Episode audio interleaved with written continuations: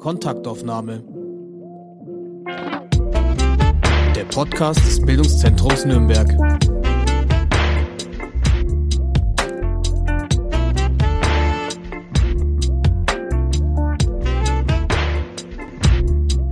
Ganz herzlich willkommen zu einer neuen Folge unserer Kontaktaufnahme. Mein Name ist Katharina Mittenzwei und ich darf mich heute mit Professor Dr. Karin Falkenberg unterhalten. Guten Morgen, Frau Falkenberg. Guten Morgen, Frau Mittenzwei. Zunächst ein paar einführende Worte zu Ihnen. Und ich muss es vorlesen, denn es kommt so viel vor. Sie absolvierten eine Ausbildung als Verlagskauffrau und studierten anschließend Ethnologie, Medienwissenschaften und Wirtschafts- und Sozialgeschichte in Marburg, Wien und München.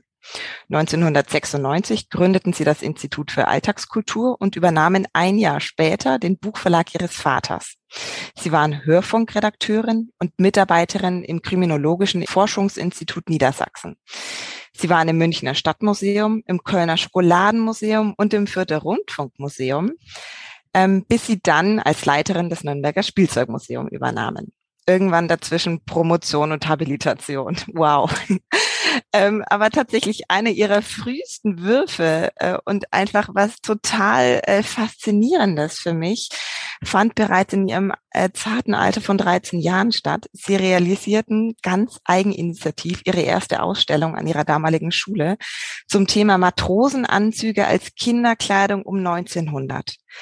Frau Falkenberg, können Sie mir erklären, wie kann ein junges Mädchen eine solche Leidenschaft so vorantreiben, dass eine Ausstellung entsteht? Das ist eine gute Frage. Tatsächlich, hm, also jetzt, wenn Sie das alles so zusammenfassen, hat mich dieses Thema Museum äh, schon immer interessiert. Es klingt so ein bisschen komisch, aber ähm, von Leidenschaft zu Beruf und Berufung und dieser Verzahnung, ähm, wenn Sie jetzt auf die erste Ausstellung von äh, den Matrosenanzügen anspielen, ist das genau die Überlegung. Also ich habe mich schon immer für alles interessiert und wahrscheinlich kommt es auch aus meinem Elternhaus, das sich ähm, auch schon immer für sehr, sehr, sehr, sehr viel interessiert hat. Äh, ich hatte irgendwann wahrgenommen, dass äh, dass es Moden gibt. Und da war ich so 13. Also vielleicht war das so ein pubertärer Schwung. Aha, was habe ich eigentlich an? Was haben eigentlich andere an und warum? Und wie war das früher? Und habe da entdeckt, dass das natürlich früher ganz anders war. Hat ja auch mit meinem Vater zu tun. Der kommt aus Stettin von der Küste und der muss mir mal irgendwann erzählt haben, ähm, ich hatte immer Matrosenanzüge an und die haben fürchterlich gekratzt. Und da habe ich angefangen zu recherchieren und habe Fotografien gefunden und Postkarten zu diesen ähm, von Kindern Kindern, die eben mit diesen Matrosenanzügen vor der Kamera standen und alle ganz ordentlich waren und habe dann entdeckt, das war keinesfalls nur ein Moment von Kindern, die an der Küste gelebt haben, sondern das war deutschlandweit so eine Mode und das hat mich interessiert und dann habe ich dazu aus meiner 13-jährigen Perspektive recherchiert und die, die, die Postkarten und die Fotos zusammengestellt und eben so eine ganz kleine Ausstellung damals gemacht. Das waren es gibt auch in der Schule solche Schaukästen. Ähm, und da habe ich die einfach dann in Rücksprache mit Lehrern reingeklemmt. Und gibt es dieses Bildarchiv noch heute? Haben Sie das in irgendeiner staubigen Schuhschachtel im Keller stehen oder in einer Vitrine im Wohnzimmer? Ja, ich habe dieses Archiv nach wie vor und es wächst und wächst und wächst, weil ich immer gerne ähm, auf Flohmärkte gehe und da in Schuhschachteln krame und gucke. Und ähm, was mich am meisten interessiert, sind Menschen, sind wir Menschen in Konstellationen mit alltagskulturellen Objektivationen, mit, ähm, mit Objekten, in Situationen, in spielenden Momenten. Und dieses Archiv, das ich im, mit Alter, im Alter von 13 Jahren aufgebaut habe, das wächst immer noch und es wächst, es, es wird immer größer. Ich habe immer noch mal das Ziel, es zu digitalisieren, aber hm, dafür gibt es zu viele andere Projekte im Leben. Ich bin noch nicht dazu gekommen. Ja, Wahnsinn. Da müsste man einmal Ihren Keller besuchen oder wo auch immer Sie das lagern. Ähm, lassen Sie uns ähm, vielleicht einmal ganz allgemein über Museen sprechen. Sie haben ja jetzt schon erwähnt, Museum hat Sie von vornherein interessiert. Das scheint so der rote Faden in Ihrer Biografie zu sein. Museum ist aber natürlich nicht Exponat in Vitrine, was vielleicht manch einer, manch eine denken könnte, sondern vielmehr, was bedeutet denn für Sie persönlich und beruflich Museum 2021? Mhm. Museum ist unterliegt vielen Definitionen. Für mich ist ein Museum Inspiration. Inspiration dafür, und ich sage das jetzt so ein bisschen pathetisch, unsere Welt und unser Menschsein zu verbessern, uns ähm, gemeinsam auf den Weg zu machen, all die Probleme, Hürden, Hindernisse, Aufgaben, ähm, Ziele, Herausforderungen, die wir sowohl als Individuen als auch menschheitsgeschichtlich haben, äh, ein bisschen besser in den Griff zu kriegen. Denn es gibt da so ein wunderbares Zitat von Aleida Assmann, die hat gesagt, Erinnern ist Arbeiten an der Zukunft. Eigentlich sehr plakativ und gleichzeitig auch sehr, sehr tiefsinnig, denn sobald ich mich in Museen mit den historischen Gegebenheiten auseinandersetze und zurückschaue und sobald ich in einem Museum auch noch gestaltend eingreifen kann, was bei mir der Fall ist, definiere ich damit Kultur und definiere ich damit auch Impulse für unseren Blick nach vorne. Das klingt jetzt sehr pathetisch, aber man kann da wirklich eine ganze Menge machen, denn Museen sind unsere Einrichtungen, ähm, die Kultur definieren, die extrem hohe Glaubwürdigkeit haben, äh, wo Menschen sagen, wenn es im Museum ist, ist es noch valider, als wenn es in der Tageszeitung steht, wobei die Tageszeitung ja auch nach wie vor äh, hohe Glaubwürdigkeit mit sich bringt, hm, anders als soziale Medien, wo das alles ein bisschen schwieriger ist. Aber Museen, wie gesagt, gelten als die Institutionen, ähm, an denen man sich orientiert. Und da steckt Potenzial drin, aber natürlich auch Verantwortung. Mhm. Sie haben das jetzt gerade schon beschrieben, das Museum ein gesellschaftlicher Ort ist ein Ort auf der einen Seite der Wissenschaft, auf der anderen Seite aber eben auch der gesellschaftlichen Prozesse. Was kann in einem Museum denn alles passieren? Mein Schwerpunkt ist natürlich das Spielzeugmuseum, das ich ja leite. Und dadurch habe ich im Moment immer stark diese Brille auf, diese Brille eines Museums, in dem tatsächlich extrem viel passiert und das extrem viel darstellen kann. Mm, also das heißt, ich müsste jetzt Ihre Frage abstrahieren, weg von kunsthistorischen Museen etc. oder auch von, von Freilichtmuseen, die andere Aufgaben und andere Schwerpunkte haben, hin zu unserem Spielzeugmuseum, in dem die große Welt im Kleinen dargestellt ist. Und mit diesem, mit dieser Erkenntnis ähm, kann, können wir gesellschaftlich aktiv werden. Das Spielzeugmuseum ist im Moment ein Haus, in dem wunderbare Objekte zu sehen sind. Also hervorragende, herausragende, einzigartige Spielsachen, primär aus dem 18. und 19. Jahrhundert, auch einiges aus dem 20. Jahrhundert, aber ähm, es ist ein bisschen, und ich sage das ganz vorsichtig und mit aller Liebe zu diesem Haus, das ich leiten darf, äh, Selbstzweck. Wir zeigen etwas und das ist schön und man erfreut sich dran, ergötzt sich dran, genießt die Objekte, ähm, taucht ein in Geschichten ähm, und hat eine gute Zeit. Also es ist eigentlich so ein kleines Luxusmuseum, um es so mal auf den Punkt zu bringen. Was das Spielzeugmuseum kann, ist deutlich mehr, denn Spielzeug kann deutlich mehr. Wir haben, wie gesagt, mit Spielzeug die große Welt im Kleinen. Das ist jetzt keine neue Erkenntnis. Das ist seit Jahren Thema im Spielzeugmuseum. Wir zeigen die große Welt im Kleinen. Und ähm, das ist auch toll, weil man daran so viel erkennen kann und so viel darstellen kann und ähm, eigene Werte oder die Werte unserer Gesellschaft und unserer Kulturen ähm, widerspiegeln lassen kann. Gleichzeitig hatte ich jetzt mit ähm, der Übernahme der Leitung des Spielzeugmuseums auch immer wieder überlegt, gibt es da einen roten Faden? Können wir da was reinweben, was uns Menschen alle gemeinsam verbindet? Und das war ein langer, langer Weg, aber tatsächlich funktioniert das, sobald wir eine Brille der gesellschaftlichen Relevanz aufsetzen. Was das Spielzeugmuseum im Moment noch nicht so ganz vermitteln kann, ist ein roter Faden. Warum steht was wo? Im Spielzeugmuseum heute, also 2021, hm, haben wir die Objekte sortiert nach hm, ja, nach Sammlungswelten. Da stehen die Puppen bei den Puppen und die Plüschtiere bei den Plüschtieren. Und dann haben wir hier so ein bisschen äh, Blechspielzeug und Sinnfiguren und Holzsachen.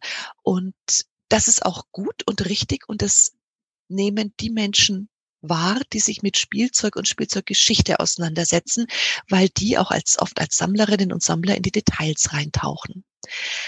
Gleichwohl können wir dieses Museum mit all den mittlerweile über 90.000 Objekten, die es da gibt, auch ganz anders lesen, nämlich als ein Museum der Menschheit, als ein Weltmuseum. Das klingt jetzt erstmal total hochnäsig und man denkt, hoppla, was ist denn das, ein Weltmuseum? Ja, das Spielzeugmuseum in Nürnberg.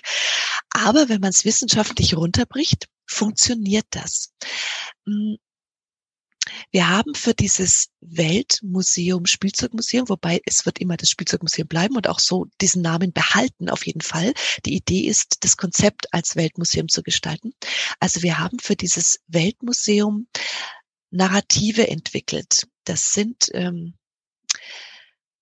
museumswissenschaftlich ausgedrückt Geschichten, die das Museum erzählt. Ähm, wenn wir es jetzt ethnologisch ausdrücken würden, wären es anthropologische Konstanten. Und ähm, so für Kinder, für Menschen, die einfach gerne ins Museum gehen, sind es Aussagen, die weltweit gelten, die für uns Menschen weltweit gelten. Hm, diese Aussagen mussten immer drei Prüfungen bestehen. Erstens, sie mussten ähm, weltweit gelten. Wie gesagt, sie mussten zweitens in Vergangenheit, Gegenwart und Zukunft gelten. Und drittens, ein sechsjähriges Kind muss verstehen, was wir da gerade sagen. Das heißt, eigentlich ist das alles völlig einfach, völlig unkompliziert. Es geht zum Teil um Grundbedürfnisse, aber es geht dann auch um Aufgaben, die wir weltweit global haben. Also fängt an mit ähm, alle Menschen werden geboren und sterben wissen wir. Wir werden geboren und wir sterben. Und wir können das mit Nürnberger Spielzeug begreifbar machen. Also wir haben eine kleine schwangere äh, Steffi-Puppe, das ist so eine, ähm, also ein Konkurrenzprodukt zur Barbie-Puppe. Mm, da kann man den Bauch aufklappen und da liegt dann ein Baby drin. Wir haben Rasseln, wir haben ähm, Schnuller, all das, was kleine Kinder brauchen. Und wir haben das immer im Kinderformat und auch im Spielzeugformat. Das heißt Puppenwagen etc. All diese, diese umsorgende ähm, Darstellung und das umsorgende Moment, das Kindern ja auch beigebracht wird, kümmert euch um euch selber, um eure kleinen Geschwister, das ist alles im Spielzeug darstellbar. Und dann geht's weiter bis zu den Leichenwagen, die im Modellauto und auch im Spielzeugautobereich vorhanden sind. Also die ganze Lebens, der ganze Lebenslauf von uns Menschen ist darstellbar. Dann haben wir weitergearbeitet und gesagt, Menschen müssen essen und trinken. Die kochen sich was, die essen und die trinken. Und Nürnberger Spielzeug macht es begreifbar. Also wir können auch diese Themen ganz leicht darstellen und sagen, äh, hier sind die Nürnberger Puppenküchen, die klassischen Rauchfangküchen aus dem 18., aus dem 19. Jahrhundert. Und äh, wir haben hier noch die kleinen Küchen aus auch dem 21. Jahrhundert, mit denen man selber spielen kann. Mm, und mit diesen anthropologischen Konstanten ziehen wir quasi durchs ganze Haus und erzählen jeweils kleine Geschichten, die jeder Mensch weltweit verstehen kann. Diese anthropologischen Konstanten wiederum, also diese Geschichten, die da drin stecken, die sind ja nicht wertfrei. Also da ist ja immer was mit drin ganz banal jetzt wieder zurück auf die Ernährungsfrage, ja, auf die Küchen. Wie ernähren wir uns? Was schmeckt uns? Was ist in unserer Kultur verankert? Und was bedeutet das global?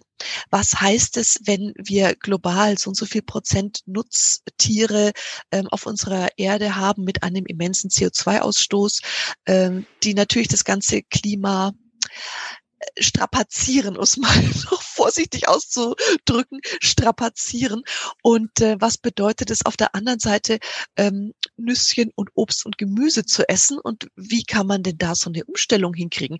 Das sind ja jeweils ganz individuelle, ähm, schwierige Fragen und auch äh, Prozesse, die da dahinter sind, die aber vielen Menschen auch gar nicht so bewusst sind. Und man kann die im Spielzeugmuseum mit Nürnberger Spielzeug begreifbar machen. Und das ist das Potenzial, was wir in dem Haus sehen und was wir jetzt sukzessive umbauen wollen und sukzessive erlebbar machen wollen.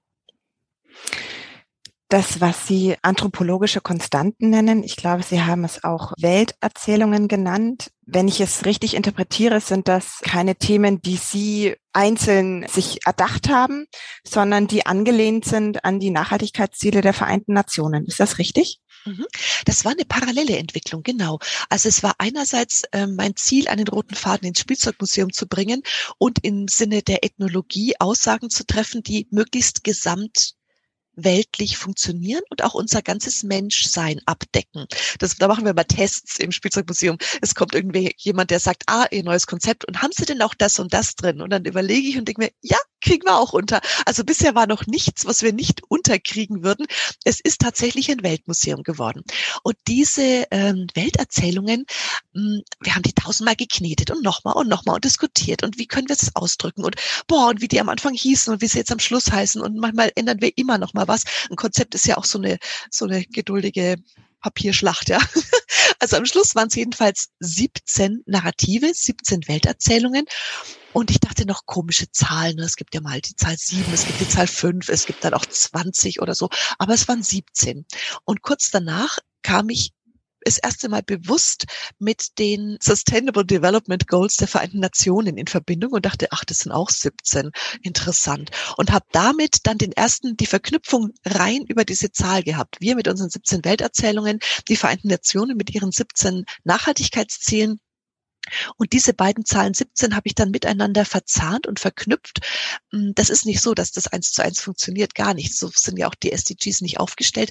Aber es funktioniert hervorragend. Also wir können für jede Welterzählung mehrere der Nachhaltigkeitsziele ähm, erklären und in jeder dieser Welterzählungen ähm, gesellschaftlich aktuelle ähm, Themen darstellen und ähm, erstmal vermitteln und damit auch zur Diskussion stellen und damit auch zur Reflexion stellen. Also inspirieren. Das bedeutet, im zukünftigen Spielzeugmuseum wird nach wie vor Spielzeug das A und O sein und auch das, was das Haus dominiert. Also man kommt da rein und sieht erstmal Spielzeug. Es gibt nämlich so ein paar Menschen, die sagen, hoch und oh je, und hm, nicht, dass dann das Spielzeugmuseum nicht mehr das Spielzeugmuseum ist. Nein, keine Sorge. Das ist und bleibt das Spielzeugmuseum und da wird ganz viel gezeigt. Im Gegenteil, wir können sogar mehr zeigen, als wir jetzt im Moment zeigen. Gleichwohl gibt's immer an jeder dieser Welterzählungen künftig ähm, einen kleinen Bereich mit zwei Sesseln, wo man sich hinsetzen kann, wo man ein bisschen lesen kann, ein bisschen schmökern kann, diskutieren kann, auch miteinander reden kann. Und das macht man ja auch gerne nicht im Stehen, ja, sondern man setzt sich irgendwo hin und blättert und guckt und schaut sich die Objekte nochmal an. Und da arbeiten wir zusammen mit wissenschaftlichen Institutionen und mit ähm, wissenschaftlichen ähm, Redaktionen von Medien, die uns insbesondere Grafik zu, Grafiken zur Verfügung stellen. Denn Grafiken haben dieses Riesenpotenzial, die funktionieren nicht linear und sie funktionieren nicht so stark kognitiv, sondern man hat oft mit einem Blick erfasst, was gerade die Aussage eines durchaus oftmals sehr komplexen Themas ist. Jetzt haben Sie erwähnt, es kommen in Ihr Museum natürlich häufig auch selbst Sammlerinnen und Sammler, die Puppen sammeln oder Plüschtiere. Steht es denn im Gegensatz zu dieser Konzeption, die Sie gerade bearbeiten oder greift das ineinander? Das greift ineinander. Und das war auch das Ziel, denn wir wollten unsere ja. Sammlerinnen und Sammler, die es ja in Nürnberg auch in großer Menge gibt, ähm, nicht komplett irritieren. Das war nicht, das, mhm. das war nicht die Idee dahinter. Ähm, wenn Sie zum Beispiel überlegen, wir haben ein Narrativ, also eine Welterzählung, die ähm, ist die, die Nürnberger Welterzählung schlechthin. Die heißt, alle Menschen sind überall anders und gleich an Wert und Würde. Also die Menschenrechte, das ist das, wofür die Stadt Nürnberg auch steht, wo, was es sich als Titel gegeben hat, Stadt des Friedens und der Menschenrechte. Und wir haben überlegt, so ein eigentlich schweres, theoretisches Narrativ, so eine Welterzählung darzustellen, ist gar nicht so einfach und gleichzeitig ist es super einfach, weil wir im Spielzeugmuseum unter den ungefähr 90.000 gesammelten Objekten knapp ähm, 10.000 Puppen haben. Und diese Puppen sind so unterschiedlich wie wir alle. Die sind aus aller Welt, also es sind tatsächlich Puppen aus aller Welt. Es sind teilweise Puppen, denen fehlt ein Arm. Es sind Puppen, die haben irgendwo ein Auge nicht mehr drin. Also all das, was wir Menschen ja auch haben. Wir sind alle nicht perfekt. Manche hatten Unfälle, manche hatten von Geburt aus oder haben von Geburt aus Einschränkungen. Und trotzdem, nicht trotzdem, sondern wir sind alle Menschen. Wir sind alle gleich an Wert und Würde. Und dieses Narrativ werden wir genau mit diesen Puppen darstellen. Ein Raum voller Puppen. Also die pralle Masse auch, die ähm, das dann nochmal widerspiegelt. Und da haben wir ganz klar, also mit einem Blick sieht man sofort, ach, das sind wir. Die Puppe ist unser Ebenbild. Das sind wir in Miniatur, das sind wir als Spielzeug, das sind wir begreifbar. Unser Menschsein begreifbar zu machen, ist ja immer so äh, schwierig, ja, eigentlich völlig selbstverständlich und völlig alltäglich und gleichzeitig das Faszinosum schlechthin. Warum sind wir hier und was haben wir hier zu tun? Und mit diesen Puppen werden wir ähm, genau dieses Narrativ prall und vielfältig und auch sehr vergnüglich, aber auch so darstellen, dass unsere Sammlerinnen und Sammler sagen werden, boah, ihr zeigt ja viel mehr als früher. Das ist eine ganz tolle Überleitung. Ähm, Sie haben nämlich vor einigen Wochen die Ausstellungseröffnung äh, für eine Ausstellung Spielzeug und Rassismus. Können Sie uns erzählen, wie der Weg dorthin war? Also die Dauerausstellung des Spielzeugmuseums ist ähm, eine lange Zeit konstant gebliebene Ausstellung gewesen und ähm, auch mit vielen schönen Objekten. Und eines Tages, das war 2018, rief mich eine Dame an, an der, die stand an der Museumskasse. Ich hatte, ich war im Büro, also ich war nicht direkt vor Ort. Und sie war Amerikanerin und hat ähm, in einem spürbar aufgeregten und auch empörten Ton gesagt, das können Sie nicht machen. So ein schönes Museum. Aber das sind rassistische Objekte drin. Konkret eines, der sogenannte Alabama Kuhnschicker. Äh, ich bin daraufhin ins Museum, habe mir den angeschaut, habe den rausgenommen aus der Ausstellung, habe den äh, erstmal betrachtet und habe ähm, im Zuge dessen erfasst, wir weißen deutschen Mitteleuropäerinnen und Mitteleuropäer sehen Dinge anders als eine schwarze, ähm, aus der Tradition äh, der versklavten Menschen kommende Amerikanerin. Die Amerikanerin hat sofort erkannt, de, allein der Begriff ist rassistisch. Das ist ähm, das Wort Kuhn, das ist ein Schimpfwort. Chicker referiert auf Parasiten. Und diese Figur ist eine kleine, sehr schlanke, sehr elegante, schwarze, männliche Tanzfigur, die man mit einer Feder aufziehen kann, die jetzt für mich als weiße Deutsche elegant wirkte, aber sie hat es sofort dechiffriert und sagte, das referiert auf die Sklaverei. Man kann ähm, weißen Kindern dieses Spielzeug in die Hand geben, die ziehen es auf und lassen damit den Schwarzen für sich tanzen. Also der tanzt auch diesen Cake äh, Walk, diesen Tanz, den ähm, Schwarze oft für ihre weißen Herren tanzen mussten. Also es war, es ist ein rassistisches Objekt. Und ich hatte das vorher nicht erkannt. Und ähm, die Problematik ist nicht, dass wir sowas zeigen, sondern die Problematik ist, dass wir es unkommentiert gezeigt haben.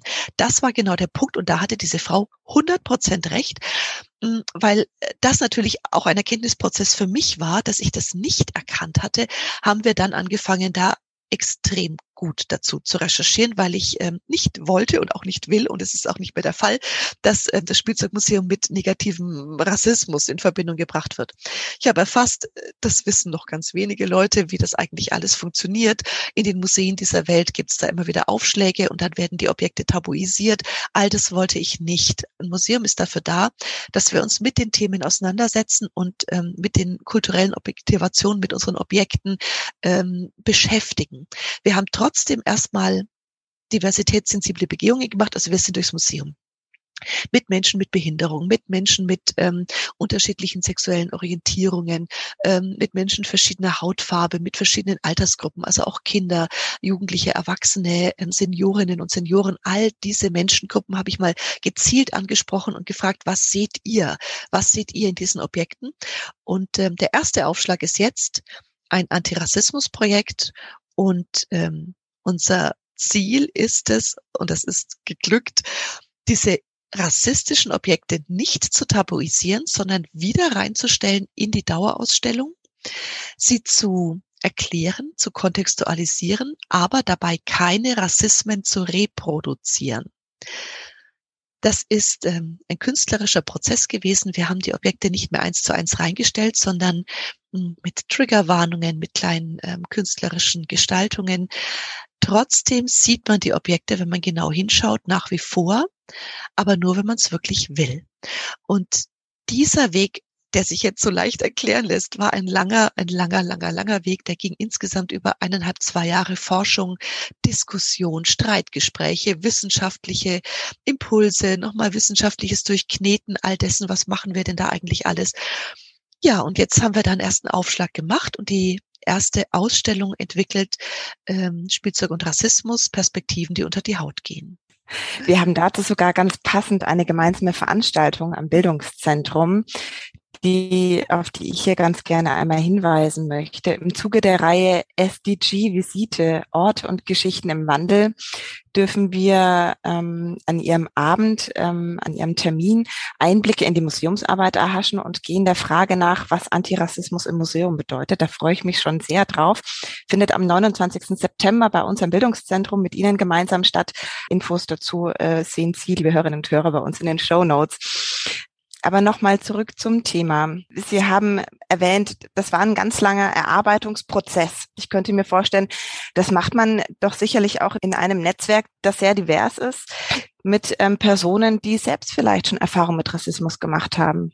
Genauso haben wir es auch gemacht. Wir hatten hm, als allerersten Aufschlag ähm, einen Antirassismus-Trainer und eine Antirassismus-Trainerin eingeladen für das Team des Spielzeugmuseums, für uns alle. Also da waren alle dabei. Da waren unsere Kassenkräfte dabei, die Verwaltungsleute dabei, die wir Wissenschaftlerinnen und Wissenschaftler dabei, um zu sensibilisieren.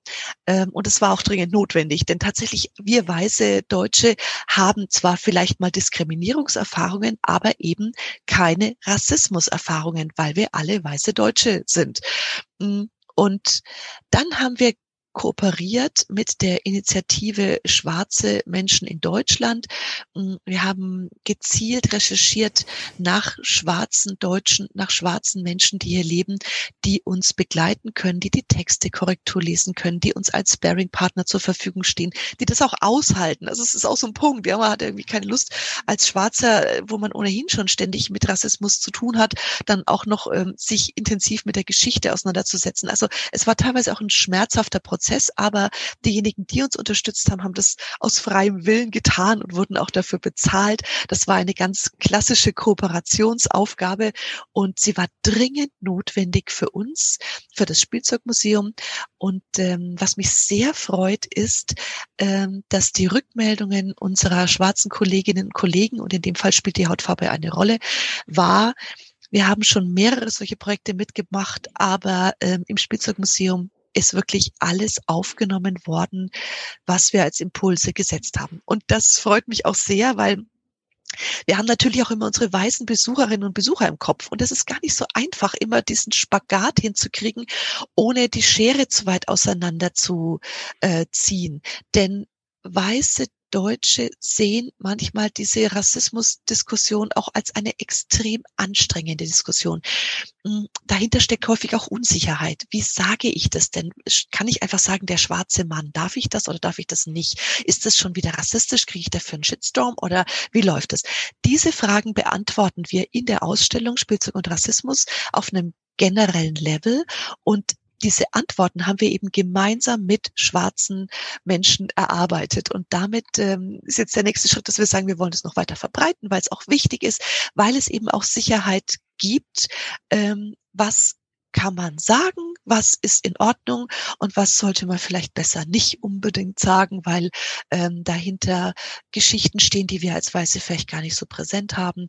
Und so schwer ist es nicht. Unsere Gesellschaft entwickelt sich ständig weiter. Wenn wir uns überlegen, wie wir noch vor 20 Jahren äh, aufgestellt waren oder vor 40 oder gar vor 70, dann ist klar, unsere Werte ändern sich ständig und sie ändern sich, indem wir darüber diskutieren und selbst gemeinsam auf gute Wege gehen und gemeinsam unsere Welt, das ist immer so ein bisschen Pathos dabei, aber so ein bisschen besser machen wollen. Es gibt genügend Probleme, die kommen von selber. Wenn wir dran arbeiten, gemeinsam unser Menschsein äh, gut zu gestalten und uns wertschätzend zu begegnen, dann ist das schon ein Riesenschritt. Und dazu lädt ja das Spielzeugmuseum als Ort der Kommunikation auch direkt ein, wenn man sich mittlerweile auf äh, Sessel setzen kann, um direkt miteinander äh, in, in Kommunikation treten zu können.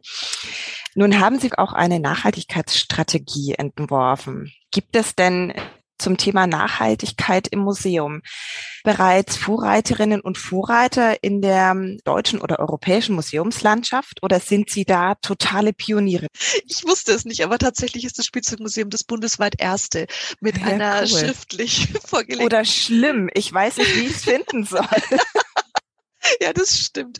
Eigentlich ist es so naheliegend, gleichwohl mh, hm, zur Ehrenrettung von uns und von allen Museen. Es ist ja immer im Museum eine doch etwas eng gestrickte Personaldecke und viele, viele, viele, viele Aufgaben. Und die Nachhaltigkeitsstrategie war jetzt für das Spielzeugmuseum möglich, weil ähm, ein langer Lockdown stattgefunden hat. Und in dieser Zeit habe ich daran gearbeitet und hatte dann auch immer mal wieder so ein bisschen Muße zu recherchieren, zu überlegen, zu diskutieren, auch mit meinen Kolleginnen und Kollegen online und ähm, die Nachhaltigkeitsstrategie fertig zu kriegen. Ich würde ganz gerne einmal bei dem Thema generell der Museen und der Herausforderungen in der Museumsarbeit bleiben. Wenn wir nun von kulturhistorischen Museen allgemein sprechen, dann widmen wir uns ja immer der Geschichte als Bezugspunkt individueller und kollektiver Identität. Das heißt, ein kluger Kopf hat mal gesagt, die Welt ist wahr für uns alle, doch verschieden für jeden Einzelnen. Wir stellen uns also die Frage, wie die Vergangenheit in der Gegenwart repräsentiert werden kann. In der Gegenwart sind wir ja aber sehr heterogen und divers. Das hatten Sie ja jetzt auch ganz eindrücklich beschrieben, wie Sie da mit dem Spielzeugmuseum umgehen. Was hat sich denn ganz allgemein in der Darstellung von Geschichte, von Historie in den letzten Jahrzehnten in Museen getan oder vielleicht auch nicht getan? Was ich begeisternd finde und was sich getan hat, ist ähm, die Entwicklung des Storytelling. Das heißt, Museen arbeiten nicht mehr mit vermeintlich ähm, objektiven, perfekten und damit auch irgendwo unnahbaren kognitiven Informationen, sondern Museen moderne Museen erzählen Geschichten. Und Geschichten, das wissen wir von der Wahrnehmungspsychologie, von der ganzen Rezeptionsanalyse, sind etwas, was wir uns viel besser merken können als irgendwelche Fakten und Jahreszahlen. Das interessiert keinen Menschen. Also es interessiert sich ja auch einige, aber es interessiert nicht so sehr wie ähm, diese menschliche Komponente, die emotionale Komponente, das, was uns ausmacht, was Erfahrungen und Leben ausmacht. Es gibt da einige hervorragende Beispiele in der Museumslandschaft, die genau diese Form der Wissensvermittlung als Methodik sich angeeignet haben und damit jetzt arbeiten. Mm, und diese Geschichten können ja auch immer wieder aktualisiert und ein bisschen neu erzählt werden, ohne davon, ohne dabei an, an Relevanz einzubüßen. Also wenn Sie fragen, was ist denn so das Tolle und Neue in der gesamten Museumslandschaft unserer Bundesrepublik, dann würde ich sagen, auf jeden Fall das, ähm, das macht Spaß. Mir macht's besonders Spaß. Ich weiß nicht, wie es anderen geht, aber mir macht's großen Spaß, reinzutauchen und Objekte anzuschauen und dann zu entdecken, ah, das ist auf der Mikroebene die und die Geschichte. Jetzt werden wir mal bei uns weitermachen. Wir haben das noch nicht umgesetzt, aber wir sind dabei. Es ist der Teddybär XY, der dann und dann hergestellt wurde, das und das Material. Ähm, dann können wir weitergehen. Der hat so und so lang gelebt, also war so und so lang ähm, in Händen eines Kindes. Welches Kind war das denn oder welche Kinder waren das denn? Wie wurde der vererbt? Und wie kam er dann bis zu uns ins Spielzeugmuseum? Und gleichzeitig haben wir dahinter die Geschichte des Teddybären an sich, dieser Idee, ein Plüschtier einem Kind an die Hand zu geben, einen Freund, eine Freundin, die durchs Leben begleitet, ähm, eine völlig neue Idee, die damals Margarete Steif entwickelt hat, auch nicht absichtlich entwickelt hat, sondern die ähm, eben auch als ein Zufallsprodukt entstanden ist. Und all solche Geschichten, die ähm, plötzlich merken, die uns spüren lassen, wir sind Menschen. Wir brauchen unser kleines Mikroumfeld, wir brauchen uns gegenseitig und wir brauchen aber auch immer die große Perspektive, unsere Gesellschaft und das Potenzial zu wissen, dass sie nicht statisch ist und dass wir als einzelne Menschen immer auch Möglichkeiten haben, etwas weiterzuentwickeln, etwas voranzubringen, etwas zum Guten ähm, zu lösen und zu generieren, so dass ähm, diese diese ganze gesellschaftliche Dynamik hm, auch wahrnehmbar vom einzelnen Menschen Impulse erleben kann. Toll, das klingt klasse. Nochmal eine andere Facette Ihrer Person. Sie sind wissenschaftliche Direktorin des Instituts für Ludologie. Also was ist das? Noch nicht mal mein Textverarbeitungsprogramm hat dieses Wort gekannt. Können Sie uns ein bisschen was darüber erzählen? Gerne. Also Ludologie sind die Spielwissenschaften. Ähm, die Spielwissenschaften sind eine eigentlich alte und gleichzeitig neue Disziplin, eine Disziplin, die noch nicht überall in den Universitäten und Hochschulen verankert ist. Mm, sie ist irgendwo immer mit angedockt. Also methodisch ist sie überall mal vorhanden. Es gibt äh, die Game Studies und so weiter. Es gibt ähm, Computer äh, beziehungsweise IT. Ähm, ähm, na, Formen, die ähm, eben bei der Games-Entwicklung arbeitet. Aber als Spielwissenschaften ist dieses Institut äh, deutschlandweit einmalig. Hm, das Potenzial, das da drin steckt, ist genau das, ähm, dass wir als einzelne Menschen spielerisch extrem viel drauf haben, und zwar weltweit. Das Tolle ist, dass Menschen weltweit spielen. Wir kommen als spielende Wesen zur Welt. Jeder Mensch, egal wo er auf der Welt geboren wird, fängt an, explorativ zu spielen als ganz kleines Kind. Und das kennen wir alle, das ist dieser Greifreflex. Also wenn ein kleines Kind äh, den Daumen oder die Hand der Mama oder vom Papa umgreift und festhält, dann ist das das erste spielerische Moment. Ich begreife die Welt. Ich habe da etwas Warmes, Weiches, was mir Sicherheit gibt, was von meiner Unsicherheit zu meiner zur Sicherheit führt. Da ist jemand da, der kümmert sich. Und mit diesem explorativen Spiel gehen wir weiter in die Welt als kleine Kinder. Wir merken dann, es gibt Sand, es gibt Wasser, ähm, der Wind weht uns durch die Haare, die vier Elemente, mit denen spielen wir ein bisschen und dann spielen wir auch mit den Objekten, die uns umgeben. Und weil Eltern ja wahrnehmen, hoppla, Vorsicht, äh, wenn das Kind ein Messer in der Hand hat, kann sich schneiden und wehtun. Aus diesem Grund wurden Spielzeuge entwickelt, um unsere Kinder zu schützen, um ihnen die Welt zu erklären, aber um ihnen gleichzeitig was an die Hand zu geben, womit sie sicher die Welt begreifen können. Dann geht es weltweit weiter mit Fantasiespiel. Unser Gehirn ist auch nicht von Anfang an fertig ausgeprägt, sondern ähm, wir lernen Sprache erst durch Nachahmung, durch Spielen mit unserer Zunge, mit, mit unseren ähm, Sprechorganen, mit unseren Synapsen, die im Gehirn erst verschaltet werden müssen. All das ist auch ein ähm, kreativer, spielerischer Prozess, der sich dann immer stärker ausgestaltet bis zu einer gewissen Professionalität, bis wir dann unsere Muttersprache auch beherrschen. Der dritte Schritt ist, das Rollenspiel. Kinder in einem Alter, ja, so ab zwei Jahren in etwa kann man sagen, ahmen ähm, die Rollen nach, die sie sehen und ahmen sie dann über mehrere Jahre nach. Früher war das das sogenannte Vater-Mutter-Kind-Spiel, so die klassische Familie wurde gespielt, wurde nachgespielt von den Kindern. Ähm, heute ist es ein bisschen anders mit den vielen Patchwork-Familien, aber gleichwohl spielen Kinder auch ähm, nach, was sie erleben. Ja, sie sind bei der Kinderärztin, dann wollen sie auch, dann untersuchen sie ihre ganzen Kuscheltiere. Ähm, sie spielen Feuerwehrmann zu Fasching. Also Fasching ist ja da auch so ein ein Moment, in dem man diese ganzen spielerischen Leidenschaften super ausleben kann und ähm, gehen rein in die Rollen und nehmen wie Seismographen wahr, was sind die Vorbilder und ich, wie nehme ich das für mich wieder auf und spiele es nach? Und damit ist Spielen unser essentieller kulturtreibender Faktor, ohne dass wir uns dieser Kraft dieser Methodik bewusst sind. Wir wissen das oft gar nicht, wie stark wir mh, auch bis in unser Erwachsenenalter hinein spielen. Denn es geht dann wiederum weiter mit Konstruktionsspiel. Jedes Kind fängt an, Türme zu bauen oder fängt an, ähm, mit kleinen Steinchen etwas aufeinander zu bauen. Das hat auch ganz menschheitsgeschichtlich extrem wichtig etwas damit zu tun, dass wir alle ein Dach über dem Kopf brauchen. Wir müssen uns schützen vor Regen, vor Wetter, vor Wind, vor Sonne, vor Hitze. Wir müssen irgendeinen sicheren Ort haben, äh, wo uns wilde Tiere nicht angreifen können. Das ist etwas, ist auch eine anthropologische Konstante und das brauchen wir und das kriegen wir spielerisch weltweit in den Griff, ohne dass uns das oftmals bewusst ist. Der nächste Schritt dann ist der gesellschaftliche Schritt, nämlich das Regelspiel.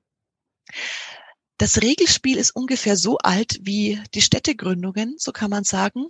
Ähm, als die ersten Städte gegründet wurden, also als die Menschen sesshaft wurden, mm, war der war diese Freiheit der Jäger des Jäger und Sammlerseins eingeschränkter. Also es hat sich es hat es gab andere Regeln. Man musste plötzlich klar definieren, Achtung, das ist mein Feld und das da drüben ist dein Feld und damit entstand das, was wir heute noch bei Brettspielen haben, mein Feld und dein Feld. Also wir müssen ähm, unser territoriales Verhalten definieren, üben. Wir können es verändern. Wir können auch durchaus ähm, sagen, hey, ich habe eine bessere Anbaumethode und außerdem bin ich gewitzter und das ist jetzt auch mal mein Feld, ja. Oder ähm, wie auch immer. Also wir Menschen sind nicht statisch. Es passiert ständig irgendwas. Und genau diese Regelspiele ähm, sind weltweit verbreitet und bei uns in Deutschland extrem verbreitet. verbreitet. Wir sind ja leidenschaftliche Brettspiel- und Regelspielspielerinnen und Spieler, sowohl ähm, analog als auch digital. Und dann haben wir noch als letzten, also als ja, letzten Schritt kann man gar nicht so sagen, als einen weiteren Schritt das Simulationsspiel, also die ganzen Computerspiele, äh, die auch ein, einen riesen Bestandteil unseres Alltagslebens ausmachen. In den letzten Jahrzehnten hat sich das ähm, immer weiter entwickelt und jetzt in den beiden Lockdowns, äh, da braucht man nur die Statistiken lesen und weiß, das hat echt einen guten Hype erlebt und einen großen Boom erlebt. Ähm, über all dem, über all diesen spielwissenschaftlichen Erkenntnissen und spielwissenschaftlichen, spielwissenschaftlich ähm, eruierten Schritten des Spielelernens steht die Bewegung, die Bewegungsspiele, also Sportspiele, ähm, alles, was wir tun, indem wir aktiv sind, indem wir uns ähm, ja nicht mehr nur an einem Ort sind, sondern indem wir uns nach außen bewegen, ähm, das ist dann auch wieder so ein weltweit übergreifendes Moment, so entwickeln wir uns selbst als Individuen und so entwickeln wir unsere individuelle Kultur und unsere gesellschaftlichen Standards. Das sind alles Themen, die Spielwissenschaften erforschen, die Spielwissenschaften zugänglich machen. Und mit diesem Wissen ähm, wird auch sehr schnell klar, was für ein Potenzial da drin steckt. Wir sind eben nicht dazu verdammt, Regeln beizubehalten und zu sagen, so war es schon immer, so müssen wir es behalten, so ist es, sondern wir können, wir haben das Potenzial, all die Regeln, die zwar unsere Gesellschaft definieren und auch stabilisieren, immer auch mal wieder zu hinterfragen und zu sagen, ich habe da eine Idee, könnte das nicht so und so auch besser sein? Das läuft dann in Wahlen oder in der Politik oder im bürgerschaftlichen Engagement oder wie auch immer. Hm, gleichwohl ist diese Methodik, die wir alle haben, wir Menschen als spielende Menschen, so stark und hat so ein Potenzial, dass wir mit diesem Spielwissenschaftlichen Institut genau daran arbeiten, das transparenter zu machen und das auch viel stärker sowohl wissenschaftlich als auch alltagskulturell und in den Museen, die wir haben, die uns zur Verfügung stehen und die mit uns kooperieren, zu verankern. Sie erforschen in Ihrem Museum ja auch die Motivation am Spiel. Warum spielen Menschen und haben da unterschiedlichste Menschen befragt? Dass sich Spielzeuge verändert haben im Laufe der Zeit, das ist klar. Dass sich vielleicht auch Spielregeln verändert haben, ist klar. Aber hat sich dann auch die Spielmotivation von Menschen geändert? Äh, ja und nein. Natürlich gibt es unterschiedliche Spielmotivationen, wenn man das historisch und als Historiker äh, betrachtet. Denn Spielen ist immer auch eine Vermittlung von Werten. Wenn wir jetzt da mal gucken und sagen, ja, äh, natürlich war im 18., 19. Jahrhundert das Steckenpferd, das Schaukelpferd ein typisches Jungenspielzeug. Damit sollten Jungen ähm, auch auf ihre ja, Rolle als Verantwortliche für Mobilität, für Pferde, aber auch für den Krieg vorbereitet werden. Äh, genauso waren die Puppenküchen ein typisches Mädchenspielzeug. Das hat kaum jemals ein Junge eine Puppenküche geschenkt gekriegt, weil sie als Mutter des Hauses und als Verantwortliche für die Ernährung und für die Vorratshaltung darauf vorbereitet werden sollten und äh, das spielerisch wahrnehmen sollten. Insofern, ja, wenn wir das historisch betrachten, hat sich ähm, das Spielen tatsächlich verändert. Gleichwohl ist die Grundidee des Spielens an und für sich immer wieder gleich. Wir gehen von einer Unsicherheit zu einer Sicherheit, vom Unbekannten zum Bekannten, vom Nicht-Können zum Können, von der ähm, ja von der noch nicht ausgereiften Mo Motorik hin zu einer äh, präzisen Feinmotorik. Und das fängt an bei ganz banalen Dingen wie zum Beispiel einem Kreisel. Also warum lasse ich einen Kreisel drehen? Kleine Kinder fangen da an und er dreht sich einfach nicht, weil es gar nicht so einfach ist, so einen Kreisel äh, mit den Fingern in den Schwung zu kriegen. Und als Erwachsene hat man das so oft probiert oder als Erwachsene und dann dreht sich der Kreisel teilweise fünf Minuten lang. Also es ist äh, sehr banal und gleichzeitig sagt es sehr viel aus, weil Feinmotorik brauchen wir bei ganz vielen Berufen bei all unseren Themen, die wir so künstlerisch machen. Also jeder, jeder Musiker, jede Musikerin hat dieses feinmotorische Üben, dieses Spielen ähm, drauf und braucht das, um besser zu werden, um professioneller zu werden, um seinen Lebensunterhalt damit zu verdienen oder auch um mehr Spaß zu haben. Auch das ist etwas. Wir Menschen sind nicht nur Menschen, die sagen hier äh, rational und zweckorientiert. Nö, wir wollen ja auch spielen. Wir wollen ja auch tatsächlich, was weiß ich, Fußball spielen, Golf spielen, Tennis spielen. Das macht ja auch Spaß. Und all dafür ist dieses Spielen, Lernen so wichtig. Und es passiert, wie gesagt, ganz häufig völlig unbewusst. Wir machen es einfach ohne dass uns klar ist, wie stark wir spielende Menschen sind und was für ein Potenzial wir damit in die Wiege gelegt bekommen haben. Frau Falkenberg, spielen Sie? Ich auch ständig. was spielen Sie? Erzählen Sie es uns. ähm, äh, ja, also ich spiele, ich muss sagen, jetzt ganz pragmatisch. Am liebsten spiele ich mit meinen Gedanken. Ich spiele, indem ich Geschichten schreibe. Ich spiele, indem ich Texte fürs Museum entwickle. Das macht mir richtig Spaß. Wenn Sie jetzt fragen, ähm, spielen Sie Brettspiele, sage ich nur, wenn es sein muss. viele Regeln.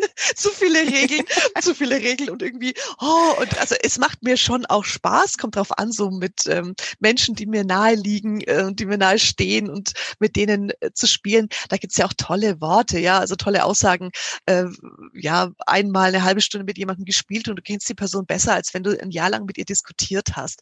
Mag sein, mag nicht sein, kann aber, also ich, ich nehme es auch wahr, dass dann die eigene Persönlichkeit durchaus stark zutage tritt Spielen ändert sich im Laufe der Zeit. Also wenn Sie mich fragen, was spielen Sie? Ich habe immer, ich war schon immer begeisterte Fantasiespielerin, nicht so sehr Regelspielerin, ganz klar gesagt. Es meins war immer das Spielzeug und nicht so sehr die, die Brettspiele. Mm, ich habe ähm, früher Geige gespielt, ich habe Saxophon gespielt. Das ist jetzt etwas, was ich nicht mehr so häufig mache. Das ändert sich auch und das darf es auch sein. Also das ist ja auch etwas, was, was uns Menschen ausmacht, was man auch bei der Entwicklung von Kindern so mit begleiten kann und erleben kann.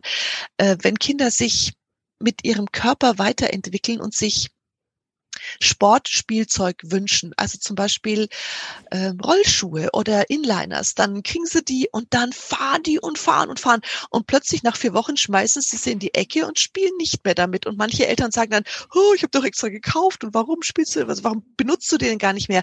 Das ist ein Entwicklungsschritt bei den Kindern, die können das dann und dann will das nächste als Herausforderung angenommen sein. Dann wünschen sie sich, was weiß ich, äh, Stelzen oder ein, ein, oder ein Bungee-Sprung oder keine Ahnung, was Menschen sich so wünschen würden, womit sie auch mal spielerisch umgehen wollen mit ihrem Körper und den weiterentwickeln wollen.